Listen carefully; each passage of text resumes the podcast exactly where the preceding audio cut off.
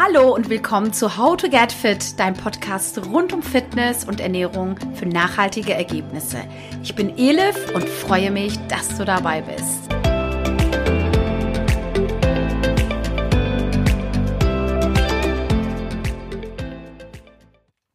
Hey, schön, dass du wieder dabei bist bei How to Get Fit. Ich war jetzt circa eineinhalb Wochen weg, hatte Urlaub, war unterwegs. Ich bin voller Energie und freue mich sehr auf diese Folge, denn es geht heute darum, wie du auch auf Reisen weiterhin fit bleibst. Ich habe ähm, Tipps für dich und ich weiß aber, dass es nicht immer ganz einfach ist, wirklich auf Reisen ein bisschen zu trainieren und irgendwie auch ein bisschen auf seine Ernährung zu achten. Denn irgendwie, naja, möchte man ja auch meistens einfach nichts tun und sich irgendwie mit dem ganzen Zeug nicht beschäftigen. Dennoch wirst du aber am Ende der Folge für dich mitnehmen, warum es sich trotzdem lohnt, auch im Urlaub oder also wenn du auf Reisen bist, zu trainieren und auch ein bisschen auf seine Ernährung zu achten, anstelle nur zu chillen. Im Prinzip ist es auch wirklich nicht so schwer, das Ganze äh, miteinander zu kombinieren. Natürlich ist es völlig unrealistisch, äh, auf Reisen wie sonst auch zu trainieren. Ich trainiere in der Regel vier bis fünfmal die Woche und habe jetzt einmal ähm, beziehungsweise zweimal die Woche richtig trainiert und äh, einmal die Woche so ein ganz kleines Training, ähm, die nur so 20 Minuten ähm, war. Und das war auch völlig okay so. Ich habe mich darüber hinaus wirklich viel bewegt und auch viel geschwommen. Und ich kann dir nur eins sagen, wenn du es komplett weglässt, umso schwieriger wird es sein, wenn du wieder zurück aus dem Urlaub bist, den Einstieg zu finden. Vordergründig geht es aber hier natürlich auch um dein Mindset, also um deine Denkweise. Es gibt zwei Möglichkeiten. Entweder du suchst wie immer, ich unterstelle das jetzt mal immer in Anführungszeichen, nach Ausreden und sagst dir, was soll das Ganze? Im Urlaub möchte ich nur chillen und habe keinerlei Lust, mich mit Fitness zu beschäftigen und irgendwie ähm, gibt ja auch die Möglichkeiten nicht und so weiter und so fort. Oder du hast die Denkweise, indem du dir sagst, ich werde trainieren, um weiterhin fit zu bleiben, jedoch ein bisschen reduzierter als sonst und dennoch wird mir das Ganze gut tun und ich werde weiterhin am Ball bleiben. Also wie du merkst, es ist immer von dir abhängig, wie deine Einstellung zu dem Ganzen ist. Jetzt kommen wir mal zu den Tipps, wie du ähm, ja auf Reisen ganz easy fit bleibst. Als erstes solltest du dir überlegen, was du mitnehmen kannst. Also welche Tools brauchst du vor Ort? Also ähm, bei mir war das jetzt diesmal so, ich war ja nur so für eineinhalb Wochen weg, da habe ich jetzt ähm, keine Tools mitgenommen, aber wenn ich längere Zeit natürlich unterwegs bin, dann ähm, gibt es so einige Dinge, die man ganz unkompliziert mitnehmen kann. Natürlich wird es ein bisschen schwierig, das ganze Handeln oder das gesamte Fitnessstudio mitzunehmen, aber für ein paar Turnschuhe oder ein Springseil und für ein bis zwei Widerstandsbänder ist mit Sicherheit Platz in jedem Koffer. Fürs Joggen hm, hast du deine Turnschuhe dabei, naja, und so fürs Aufwärmen und Ausdauertraining dein Springseil und äh, für Oberkörpertraining Beine und Po die Widerstandsbänder. Jetzt kommt natürlich die Frage, wo und wie kannst du trainieren? Wahrscheinlich hast du auch schon Erfahrungen damit gemacht oder kennst dich auch aus, aber für diejenigen, die da vielleicht noch nicht so ganz ähm, damit unterwegs sind, trainieren kannst du überall. Also fast überall. Du brauchst dazu deinen Körper, die richtige Einstellung natürlich und eventuell ein paar Tools, die ich aufgeführt habe. Aber hey, auch ohne Hilfsmittel kannst du trainieren, je nachdem, was dir natürlich mehr liegt. Und viele Hotels haben ja auch ein Fitnessstudio also falls das eher was für dich ist. Momentan ist das natürlich ähm, durch Corona etwas schwierig. Also unser Hotel auf Mallorca hatte das Fitnessstudio geschlossen. Und ähm, aber auch da möchte ich einmal ganz kurz meine Erfahrungen äh, mitteilen, die ich auf Reise mit Fitnessstudios in Hotels gemacht habe. Gilt mit Sicherheit nicht für alles, geht nur meine Erfahrungen, die ich gemacht habe. Die waren leider sehr gruselig.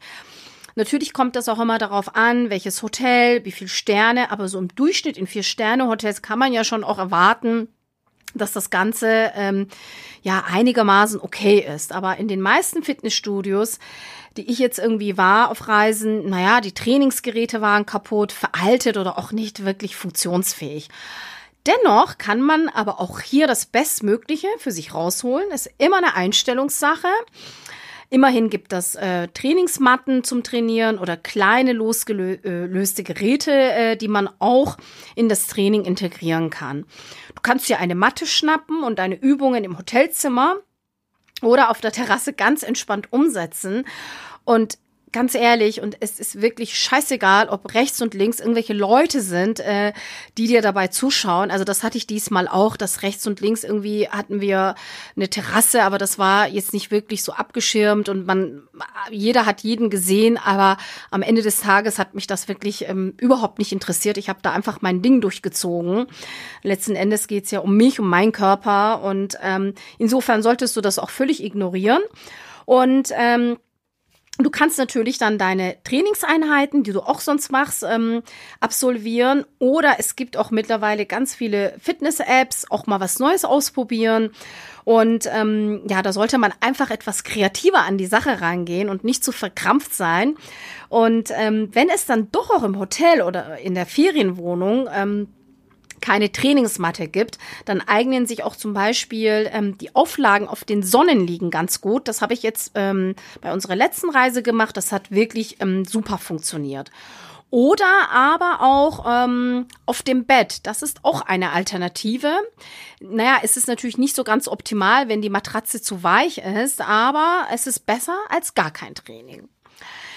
Dann äh, würde ich dir empfehlen, sei aktiv, mach einen Spaziergang, also um die Gegend zu erkunden, ähm, um, für die, um für die Sehenswürdigkeiten ähm, ja zu besichtigen, ähm, macht das Ganze zu Fuß anstelle mit öffentlichen Verkehrsmitteln. Ähm, wir sind da immer sehr, sehr gut unterwegs, also zu Fuß unterwegs. Auf unseren letzten Reisen, jetzt auf Mallorca und in Amsterdam, waren wir sehr aktiv. Irgendwann konnte mein Mann nicht mehr, aber am Ende war er auch wirklich sehr zufrieden, zufrieden und erfüllt dass man auch ganz viele Dinge in der Gegend entdeckt und ähm, ja, und dann auch in Bewegung bleibt.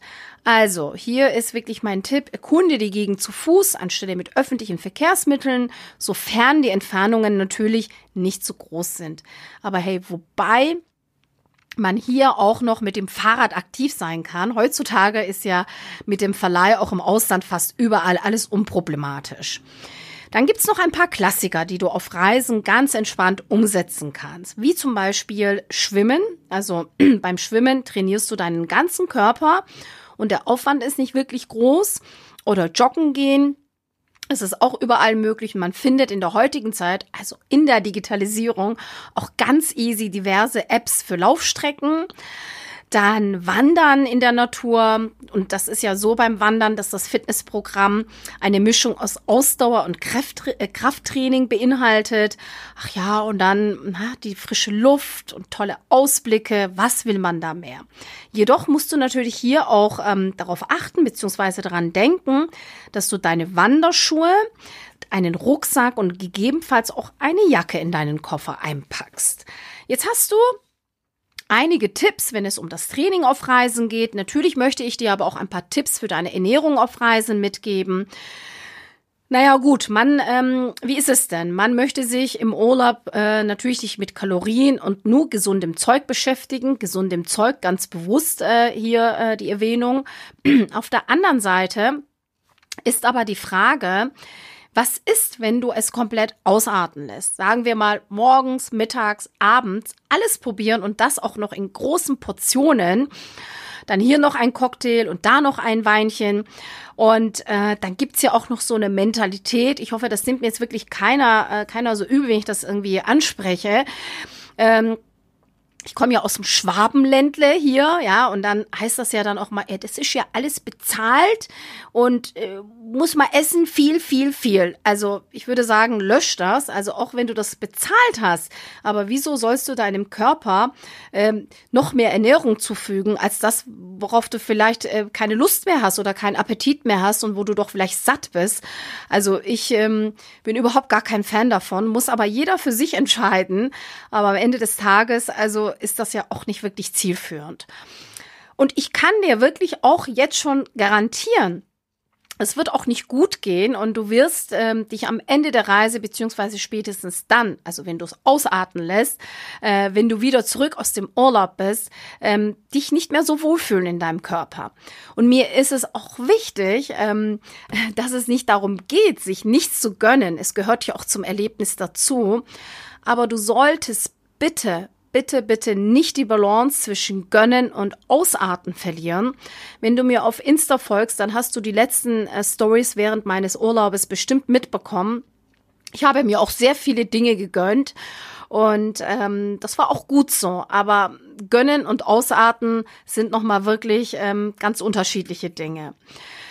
So, dann, ähm, wie, wie gehe ich denn da vor auf Reisen? Vielleicht hilft dir das auch noch mal so ein bisschen. Natürlich ist bei mir vieles ähm, durch das Protein auch ähm, sehr fischlastig, aber nicht so viel Fleisch. Ich bin jetzt keine Vegetarierin, aber ähm, beim Fleisch ist für mich nur ähm, Putenbrust oder Hähnchenbrust. Alles andere ich bin da so ein bisschen geschädigt aus der türkischen Küche in meiner Kindheit und dazu aber mal andermal ein bisschen mehr dazu.